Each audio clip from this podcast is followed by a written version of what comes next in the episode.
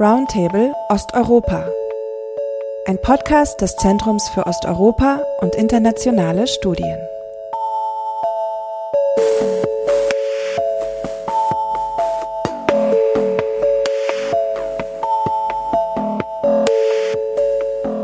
Seit acht Jahren unterstützt Russland den Krieg im Donbass. 2014 hat es die Halbinsel Krim annektiert aber Russlands offener Angriff auf die Ukraine am 24. Februar und der seit über einem Monat andauernde Krieg hat in seinem Umfang und seiner Brutalität viele dennoch überrascht.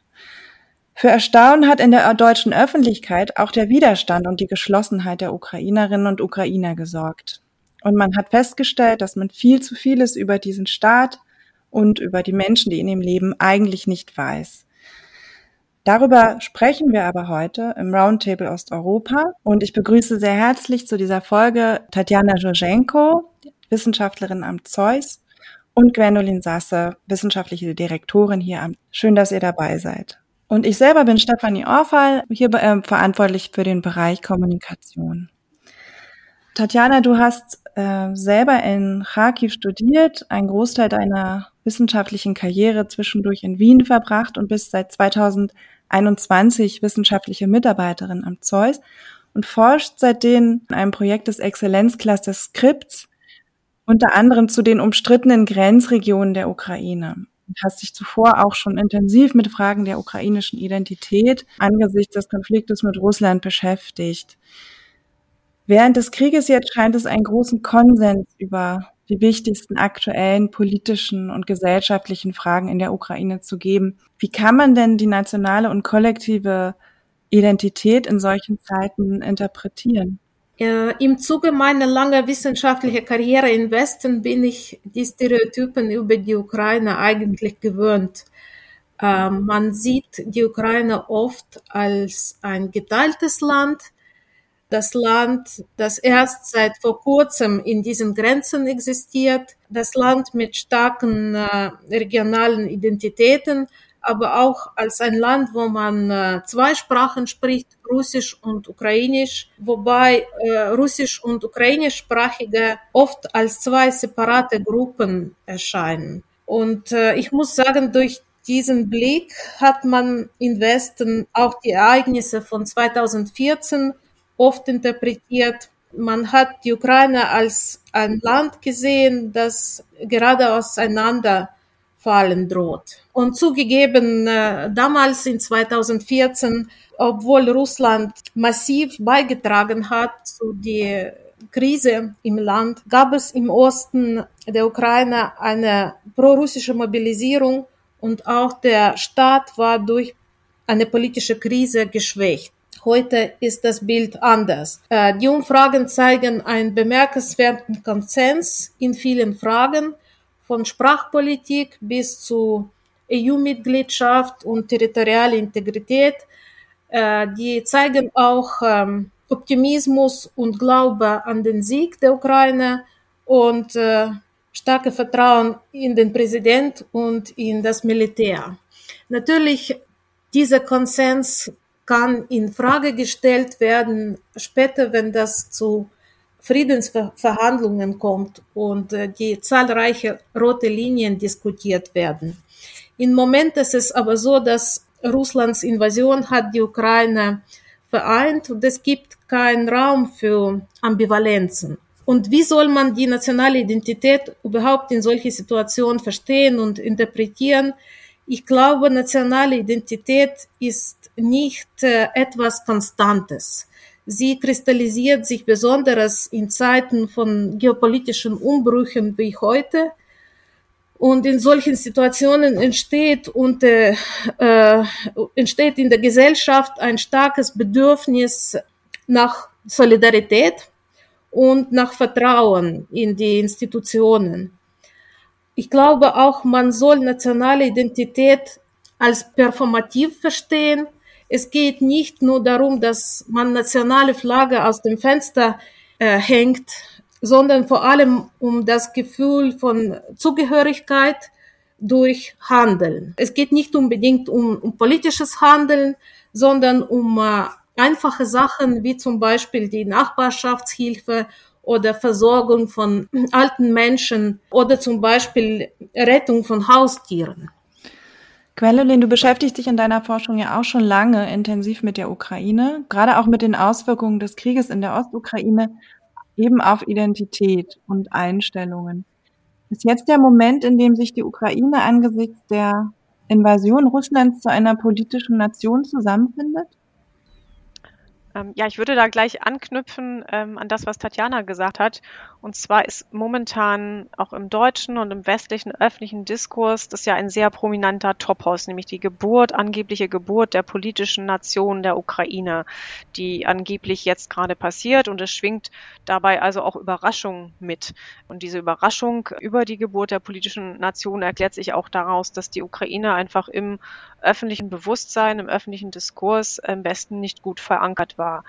Und die Ukraine als politische Nation also das heißt, eine an den Staat und auch die Idee von Staatsbürgerschaft geknüpfte Identität wird zwar jetzt für alle sichtbar und äh, schwingt ja auch in den, den Reden des ukrainischen Präsidenten Volodymyr Zelensky mit und sie drückt sich auch im Widerstandswillen der Armee und der Bevölkerung aus, aber sie ist nichts Neues. Die politische Nation der Ukraine besteht ähm, schon lange und sie wird in diesem Krieg nicht erst konstruiert, so wie das leider bei diesem Begriff mitschwingt.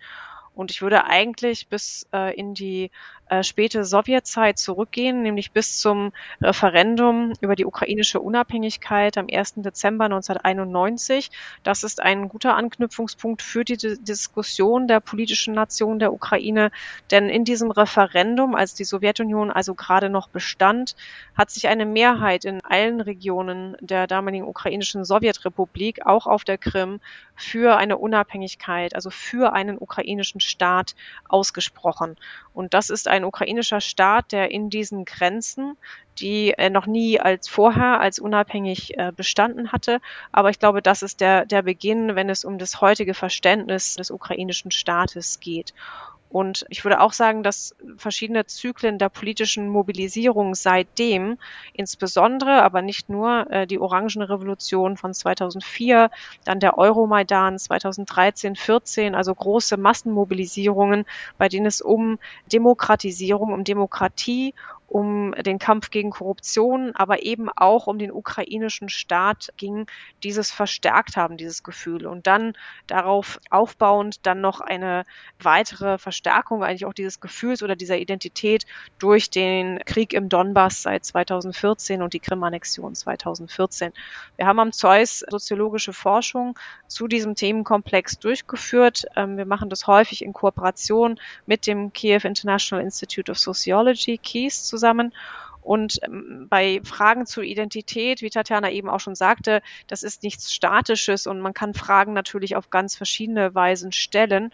Aber wenn wir versucht haben, auch diese Unterscheidung zwischen einer, einer ethnischen, enger gefassten ukrainischen kulturellen Identität und einer auf den Staat, einer staatsbürgerlichen Identität zu erfassen, auf Englisch würde man sagen Civic Identity, was es, glaube ich, sehr schön fasst, dann sehen wir, dass diese Civic Identity, die auf den Staat gemünzte Identität, sich auch beständig verstärkt. Und ähm, ich will jetzt nicht sagen, dass, es, dass wir mit diesen Umfragen genau den Moment erfassen, äh, wann diese Identität auch die einer, einer ethnischen, engeren kulturellen Definition des Ukrainischen ablöst. Aber in den Umfragen, die wir durchgeführt haben, finden wir von 2017 zu 2018 so einen, einen gewissen äh, Bruch, dass dann sehr deutlich das Verständnis ein ukrainischer Staatsbürger, eine ukrainische Staatsbürgerin zu sein, überwiegt, also ähm, stärker ausgeprägt ist als ein, als eine äh, Definition als Ukrainerin von der Abstammung her oder also eine ethnische Definition. Wir haben diverse Umfrageprojekte auch im Rahmen anderer Projekte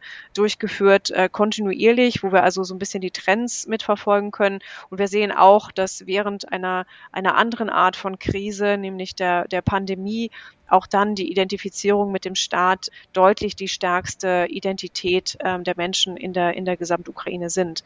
Und Stefanie, du hast eben den, den Krieg im Donbass angesprochen. Auch dort haben wir Umfrageprojekte durchgeführt und auch vor Ort sehen wir ein großes Verständnis davon, wo der Donbass verortet sein soll. Bis 2019 haben wir das auch sogar in den damals schon nicht von Kiew kontrollierten Gebieten gesehen. Also das Verständnis dazu zu gehören und territoriale Integrität mitzudenken als Ukrainer, als Ukrainerin ist stark ausgeprägt. Und ich würde einfach nochmal unterstreichen wollen, was, was Tatjana eben auch an, am Anfang gleich gesagt hat, die Ukraine ist ein diverser Staat. Es gibt regionale Vielfalt, es gibt ethnische, linguistische Vielfalt, aber sie wird von außen betrachtet als häufig als, ähm, als klare Trennlinie oder als klare Trennlinien wahrgenommen, die mit Konflikt einhergehen.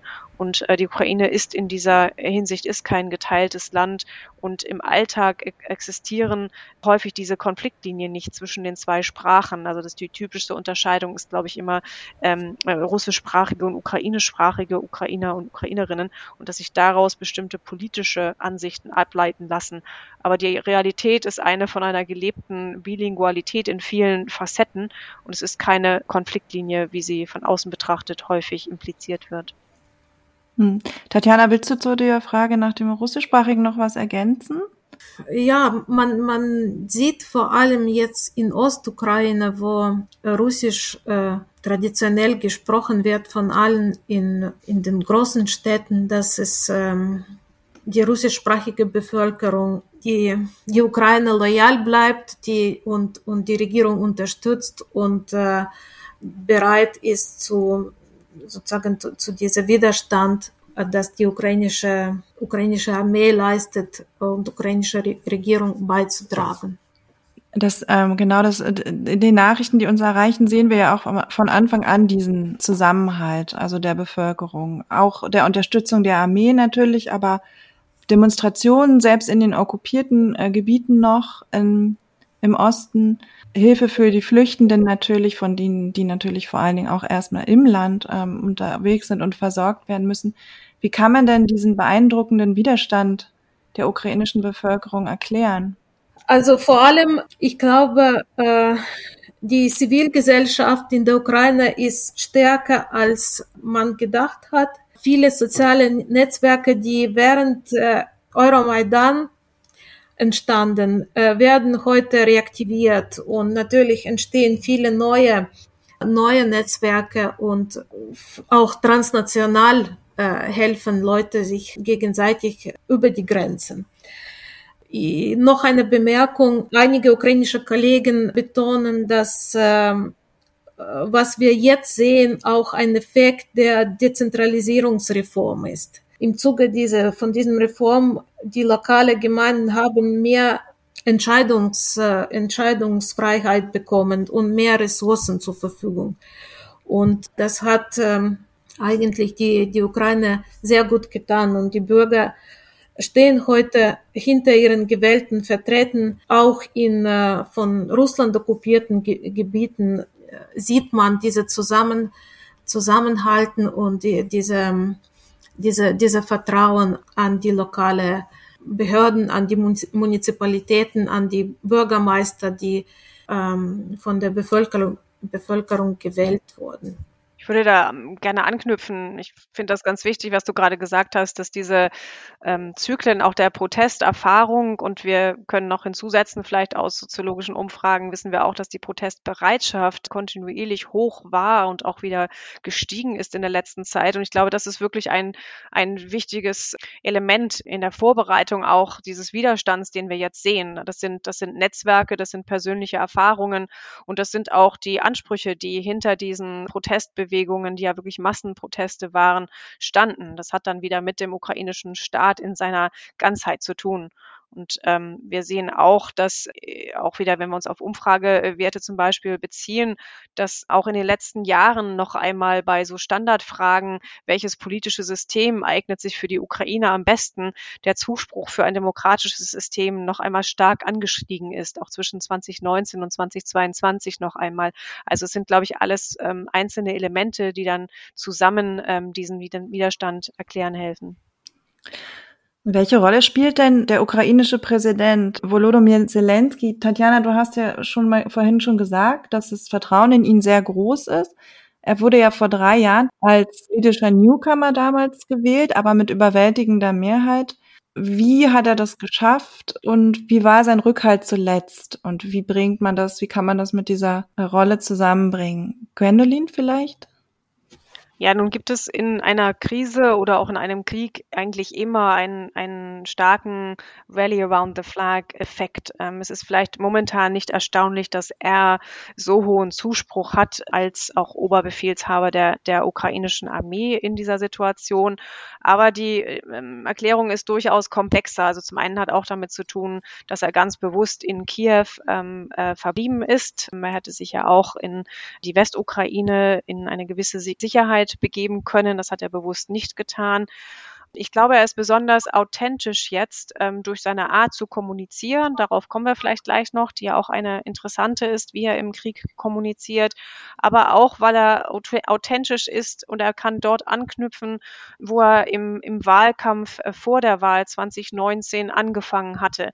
Äh, wenn wir uns erinnern, ja, er ist ein politischer ähm, Neuling gewesen. Er wird häufig auf die Rolle eines Komikers reduziert. Ich finde das unangemessen. Ähm, er hatte seine eigene Produktionsfirma. Er ist studierter Jurist und er ist vor allem für seine Arbeit im Land mit seiner Gruppe Quartal umhergereist. Also er hat ein gutes Verständnis, denke ich, von ähm, der Vielfalt der Ukraine, auch von lokalen Umständen, von der Bevölkerung. Und er hat in seinem Wahlkampf, der bewusst vage war. Es war sehr schwer zu sehen, was überhaupt genau sein Wahlprogramm ist. Hat er sich äh, vielleicht auf zwei Themen am meisten konzentriert, auf den Kampf gegen die Korruption und auf eine Beendigung des Krieges. Beides ist dann nicht äh, vorangekommen, konnte es auch unter den Umständen nicht. Aber er hat darüber hinaus im Wahlkampf die Stimmung der Bevölkerung erkannt. Und äh, während sich die, der Wahlslogan seines Vorgängers Petro Poroschenko auf den Wahlslogan ähm, Armeesprache Glauben verengt hatte, hat er ganz bewusst die Diversität der Ukraine zum Thema gemacht. Und er ist selber ähm, von Haus aus russischsprachig, obwohl wir ihn heute ukrainisch sprechen hören bei allen offiziellen Anlässen. Ähm, er kommt aus dem Süden der Ukraine.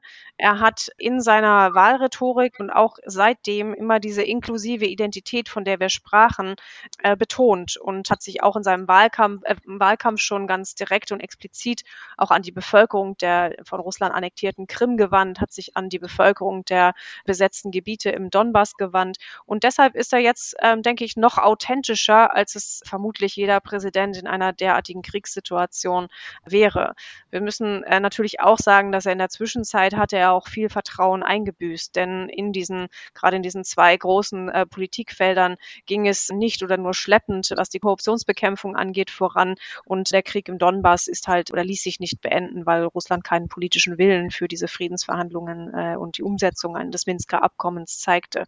Aber ähm, es ist wirklich auch nochmal wichtig zu sagen, dass er 2019 als Neuling, wie du gerade gesagt hast, Stefanie, mit wirklich überwältigender Mehrheit gewonnen hat, bis auf einen kleinen Teil der, der Region Galizien in der, in der Westukraine. Und das hat vor ihm auch kein anderer Präsident geschafft. Das heißt, er hat wirklich den, die Stimmung der Bevölkerung erkannt und da war die Bevölkerung äh, willens, sozusagen einen Neuling ohne klares Programm über das, was man schon kannte, auch schon in einer Kriegssituation zu setzen. Also gerade in der Art zu kommunizieren und auch in der Bedeutung, äh, die er für die Ukrainer und Ukrainerinnen in diesen Zeiten hat, wird Zelensky ja oft so als Gegenbild zu Putin wahrgenommen. Also, und das wird auch oft in Bezug auf ein bestimmtes Männlichkeitsbild diskutiert. Äh, Tatjana, ich weiß, dass du dich mit diesen Fragen äh, schon beschäftigt hast. Äh, wie, wie siehst du das? Äh, ja, ich glaube schon während seines Wahlkampfs, wie Gwendolyn gesagt hat, ähm, hat sich Zelensky als eine Alternative zu traditioneller politischer Männlichkeit inszeniert.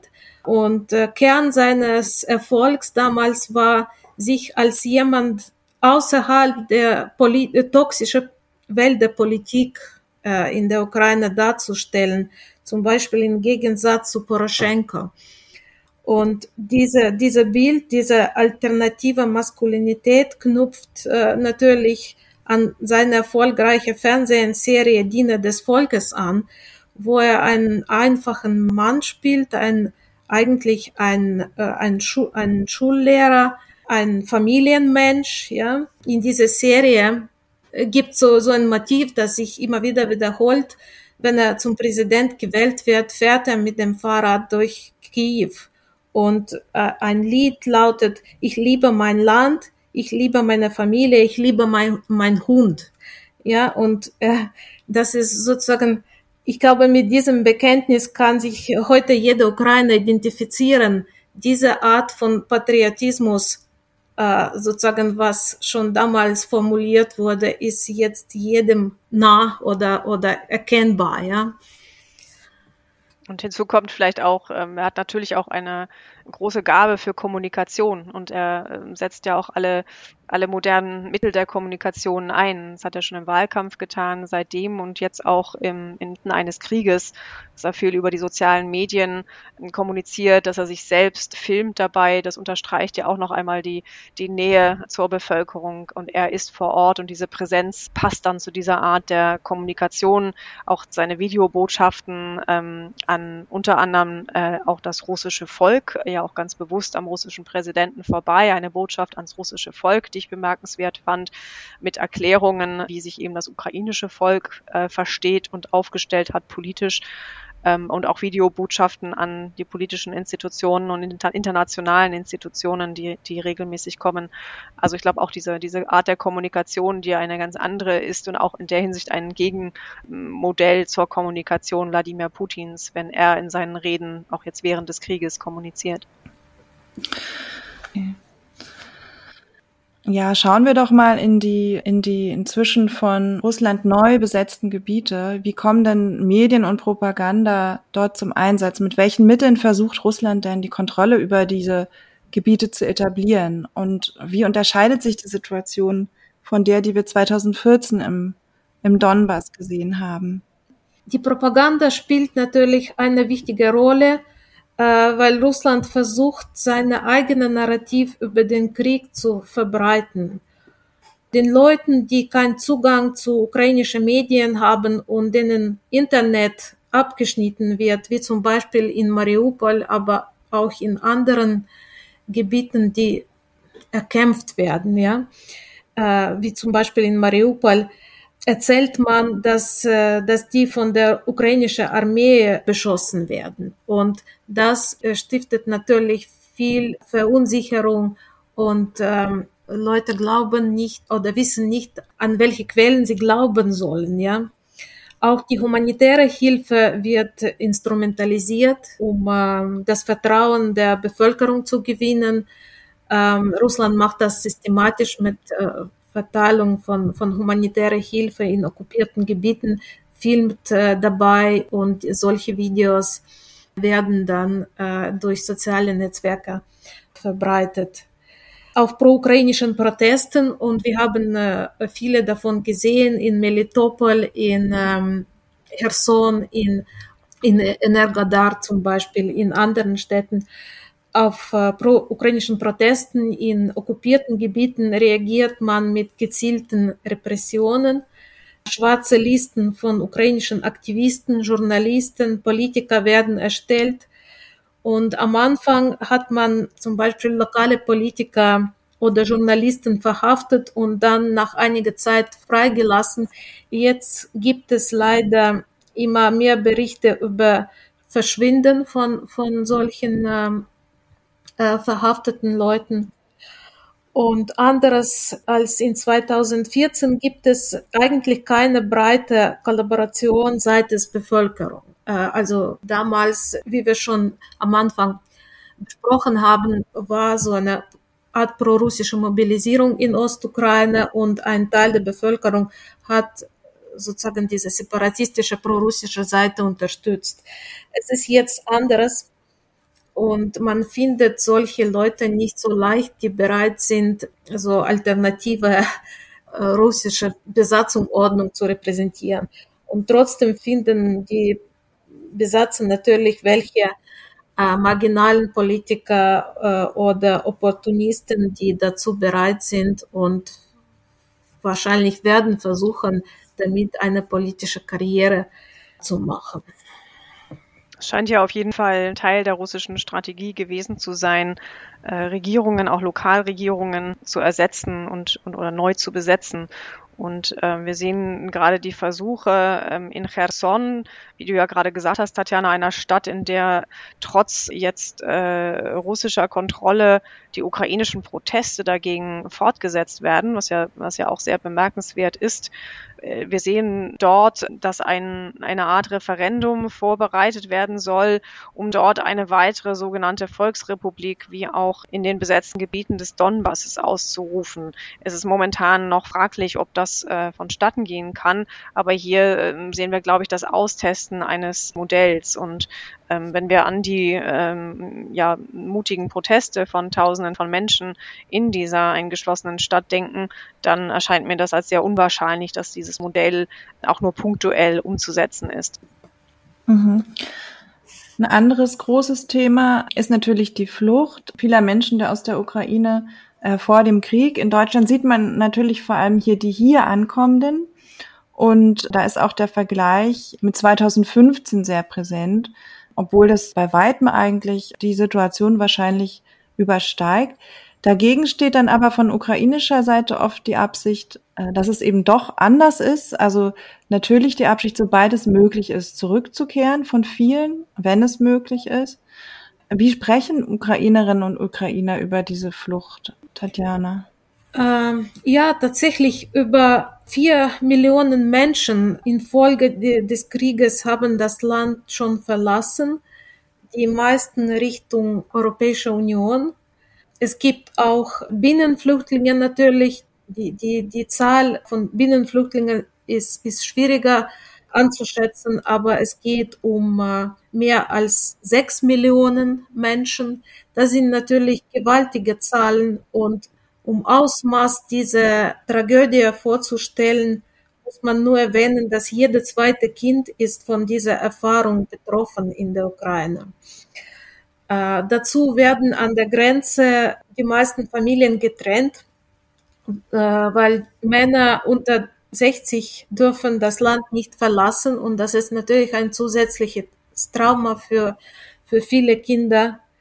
Viele wollen in der Nähe bleiben und sind nicht bereit, weit weg zu gehen, weil viele wollen auch helfen. Die sind in verschiedene Aktivitäten oder, oder Initiativen, freiwillige Initiativen engagiert und die sind nur vorübergehend äh, sozusagen haben ihre Heimatstadt verlassen. Manche kehren sogar zurück, zum Beispiel Jetzt gibt es genug Leute, die zurück nach Kharkiv gehen, nicht weil er dort sicherer geworden ist, aber weil für viele ist es einfach vor allem das Geld ausgeht, ja, und man findet keine Bleibe auf Dauer.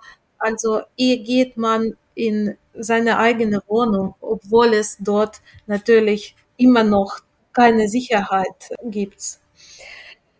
Äh, und äh, die meisten helfen natürlich, dass der Krieg bald aufhört. Die warten. Es ist, ich glaube, wir sind noch in dieser Phase, wo man tatsächlich wartet und keine großen Entscheidungen trifft, ja, als Familie, als, als Mensch, ja, weil man, man wartet, was ist jetzt? Wie entwickelt sich das in den nächsten ein paar Wochen? Äh, man darf auch nicht vergessen, dass schon im Zuge des Donbasskriegs bereits 1,5 Millionen Binnenflüchtlinge gab. Und diese Leute äh, haben ein neues Zuhause gefunden, vor allem in Ostukraine, aber auch in Kiew, in der Nähe von Kiew. Sie haben ein, äh, sozusagen ihr Leben neu aufgebaut in diese acht Jahren. Und jetzt für sie wiederholt sich diese Erfahrung zum zweiten Mal. Und das auf persönlicher Ebene, diese Tragödie vorzustellen, ist, ist wirklich schwer, ja, dass man das innerhalb von acht Jahren sowas zweimal mal erlebt als Familie, als Mensch, ja, diese, diese Flucht. Und natürlich, man spricht nicht gern von Flucht, weil man will die, was man auf Englisch Agency nennt, ja, und Subjektivität behalten, die Kontrolle behalten über einige Entscheidungen und man will sich nicht als jemanden einfach wegrennt verstehen und, und darstellen, ja. Deshalb redet man nicht über Flucht und ich habe mit vielen Leuten gesprochen, die auch hier in Europa äh, sich eine vorübergehende Bleibe suchen, die hören nicht gerne, dass sie Flüchtlinge sind. Ja? Und äh, eher spricht man von Evakuierung und das äh, für die Ukrainer klingt das sehr stark nach dieser kollektive Erinnerung äh, und Erfahrung im Zweiten Weltkrieg, wo auch als Nazi-Deutschland die Sowjetunion angegriffen hat, hat man versucht, die die, die Städte, die, die Fabriken nach Osten zu evakuieren. Ja. Fast jede ukrainische Familie gibt es diese Geschichten, dass ein Teil der Familie wurde evakuiert und andere blieb dann unter deutscher Besatzung. Und also solche, solche Erinnerungen kommen jetzt hoch in vielen Familien und das beeinflusst auch die Sprache, die man heutzutage benutzt. Ähm, sind ja auch einige, eine gewisse Zahl auch tatsächlich nach Russland äh, geflüchtet oder mussten flüchten, was aber nochmal zu unterscheiden ist von der Zwangsevakuierung nach Russland, von der wir jetzt in der letzten Zeit gehört haben. Kann man darüber was genaueres sagen? Es ist, es ist schwierig zu unterscheiden zwischen sozusagen Zwangsevakuierung und Flucht, vor allem nach Russland, weil es offen geht es darum, dass Leute keinen Wahl haben. Ja, die sind in solchen Gebieten mit keinem Zugang zu ukrainischen Territorien. Oft gibt es sogenannte grüne Korridore nicht und sie haben keine Möglichkeit, sich Richtung Ukraine bewegen. Die einzige Fluchtmöglichkeit bleibt nach Russland. Außerdem haben natürlich einige Leute in, in Ostukraine auch Verwandten in Russland äh, und sie schauen einfach pragmatisch, wohin, wohin kann sie sich sozusagen in Sicherheit bringen. Aber andererseits offensichtlich gibt es seitens Russland eine Art Politik, die Zivilbevölkerung äh, zu zwingen, nach Russland zu gehen. Und ich glaube, das ist ein Teil auch russischer Politik, das Russland früher gemacht hat, um aus dieser diese Konflikte demografisch zu profitieren, ja, weil Russland hat in den letzten Jahren Zugang zu russischer Bürgerschaft erleichtert für ukrainische Bevölkerung in Donbass und nicht nur in Donbass. Und es liegt daran, dass man die Ukrainer betrachtet als kulturell nahestehende an sozusagen russische Bevölkerung, leicht assimilierbar und ein willkommender Ressource in, für die russische Wirtschaft, die eigentlich Arbeitskraft braucht.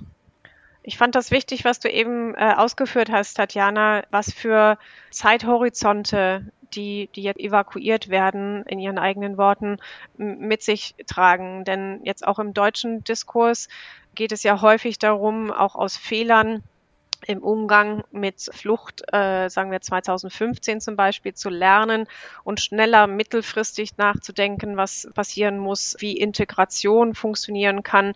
Und da gibt es ja genau das Signal, eigentlich geht es denen, die jetzt ankommen, die jetzt fliehen mussten, genau darum nicht. Ähm, die Perspektive ist auch ganz bewusst eine kurzfristigere zumindest. Also wir werden sicher auch die Realität sehen, dass nicht alle zurückgehen können oder werden, aber dieses eigentlich dieses Paradox, wo auf der einen Seite die Politik versucht umzulernen und etwas etwas mittelfristiger zumindest zu denken. Nicht, dass das schon erfolgt ist, aber zumindest ist der Diskurs so oder der Anspruch so. Und ähm, von der Seite vieler äh, Ukrainer, Ukrainerinnen. Hier kommt eben das andere Signal, was ja, was ja sehr gut nachvollziehbar ist. Und ich wollte auch kurz noch anfügen, die äh, Reduzierung von Menschen auf ihren Status als Geflüchtete, die setzt sich leider auch in der Forschung häufig fort. Also wenn wir auf die Fluchtforschung jetzt mal etwas unfair verallgemeinernd blicken, dann beschäftigt man sich da häufig genau mit äh, den Ursachen von Flucht, den Fluchterfahrungen, dem, was danach kommt. Und auch, obwohl es genau die Forschung ist, die sich mit diesem Komplex beschäftigt, repliziert sich da ähm, zu häufig meiner Ansicht nach eine Reduzierung auf diese Tatsache und als ob der Mensch dann auf diese Erfahrung reduziert ist und keine Ansichten mehr zu anderen Einstellungen, zu anderen Themen mehr hat und das eigentlich so ausgelöst ist aus seinem Kontext oder ihrem Kontext von vor der Flucht. Und und da hat also auch die äh, sozialwissenschaftliche Forschung meiner Ansicht nach noch viel ähm, beizutragen, eben auch ein anderes Verständnis von, von Flucht in einer Biografie ähm, herauszuarbeiten. Kommen wir vielleicht zum Schluss nochmal auf diesen Zeithorizont, auf ein mögliches Ende des Krieges, was natürlich da die Voraussetzung ist für diese Rückkehr. Jetzt gab es am 29.03. in Istanbul ja seit mehreren Wochen wieder Verhandlungen. Ähm, wie viel Hoffnung kann man in diese Ergebnisse dieser Verhandlungen schon setzen und was ist von den Forderungen zu halten, die auf dem Tisch liegen, insbesondere nach der relativ zentralen Forderung der Neutralität der Ukraine? Also es gab ja schon seit ja fast seit Kriegsbeginn. Äh, ein paar Tage später begannen auch Verhandlungen zwischen einer russischen und ukrainischen Verhandlungsdelegation. Sie trafen sich allerdings auf nicht neutralem Boden in Belarus. Und die Verhandlungen am 29.03. waren die ersten, die mit einer größeren Delega Delegation auch ähm, live wieder stattfanden. Danach hatte man sich zuerst auf Online-Formate verlegt und die jetzt an einem zumindest neutraleren Ort, ähm, nämlich in der Türkei, stattfanden, also auch unter internationaler Vermittlung. Und beide Seiten sagten zuerst, man hätte sich bei gewissen Punkten angenähert, aber in der Realität ist davon noch ähm, wenig zu sehen. Und die Ansichten auch beider Delegationen, und das heißt also auch der Präsidenten, die dort dahinter stehen, ähm, sind sehr weit auseinander und der politische Wille auf russischer Seite wirklich ernsthaft zu verhandeln und das dann auch umzusetzen, ist bisher leider nicht zu erkennen. Selbst die äh, sogenannten Zugeständnisse, so hat es die russische Delegation am 29.03. bezeichnet, die Kriegsaktivitäten um Kiew herunterzufahren. Selbst das hat nicht wirklich stattgefunden und es hat eigentlich eine Verlegung von Truppen gegeben und eine Konzentration auf andere Teile der Ukraine, den Südosten der Ukraine. Aber man erkennt also momentan noch überhaupt nicht, dass, dass äh, Russland wirklich ernsthaft verhandeln will. Russland hat drei Maximalforderungen gestellt. Das eine ist die Neutralität der, der Ukraine gekoppelt an eine Entmilitarisierung. Danach geht es auch um die Anerkennung der Krim als Teil Russlands durch die Ukraine und die Anerkennung der sogenannten Volksrepubliken im, im Donbass. Und die Ukraine, der ukrainische Präsident insbesondere, setzt dem ein, ein gewisses Zugeständnis bei Neutralität entgegen, allerdings überhaupt keine Zugeständnisse bei der Krim und den besetzten Gebieten im Donbass. Das wäre auch vor dem Hintergrund unserer Diskussion am Anfang über die staatliche Identität der Ukraine und auch ähm, den Diskurs um territoriale Integrität momentan kaum vorstellbar. Denn Zelensky will ja auch das Ergebnis dieser Verhandlungen dann in einem Referendum mit, mit Legitimation versehen. Das kann man sich also gar nicht vorstellen momentan. Aber beim Punkt Neutralität gibt es etwas Bewegung und das ist eine Art Türöffner in diesen Verhandlungen. Aber natürlich versteht Zelensky diese oder die ukrainische Verhandlungsdelegation diese nicht als ein Element, das mit Entmilitarisierung einhergehen kann. Militärische Neutralität setzt das aber auch nicht unbedingt voraus. Und Neutralität wird von ukrainischer Seite als eine Entscheidung nicht der NATO beitreten zu wollen verstanden. Das würde auch eine ukrainische Verfassungsänderung mit sich bringen. Allerdings steht dahinter überhaupt nicht der Gedanke, politisch oder wirtschaftlich neutral zu sein. Also es ist in der Westorientierung der Ukraine äh, würde das keine Veränderungen mit sich bringen. Und ganz wichtig, und das ist der, der Knackpunkt in diesen Verhandlungen, bei denen es bisher offensichtlich auch überhaupt nicht vorangeht, diese Neutralität müsste, so die ukrainische Forderung, durch Sicherheitsgarantien abgesichert sein. Und man kann sich vorstellen, dass verschiedene Garantiestaaten damit äh, hinzukämen und das vertraglich zusichern würden. Aber die Ukraine hat ja mit dem Budapester Memorandum von 1994, wo es die territoriale Integrität absichern sollte im Gegenzug zur, zur Verlagerung der sowjetischen Atomwaffen nach Russland, schon schlechte Erfahrungen gemacht mit derartigen auf dem Papier bestehenden Sicherheitsgarantien. Das heißt, die Ukraine will nicht nur den Kreis der, der Länder erweitern, die da als Garantiestaaten fungieren würden. Angedacht sind momentan äh, die Länder des äh, Ständigen Sicherheitsrats der UNO. Das wären also auch dann neben Russland noch China zum Beispiel, die USA, Großbritannien, Frankreich.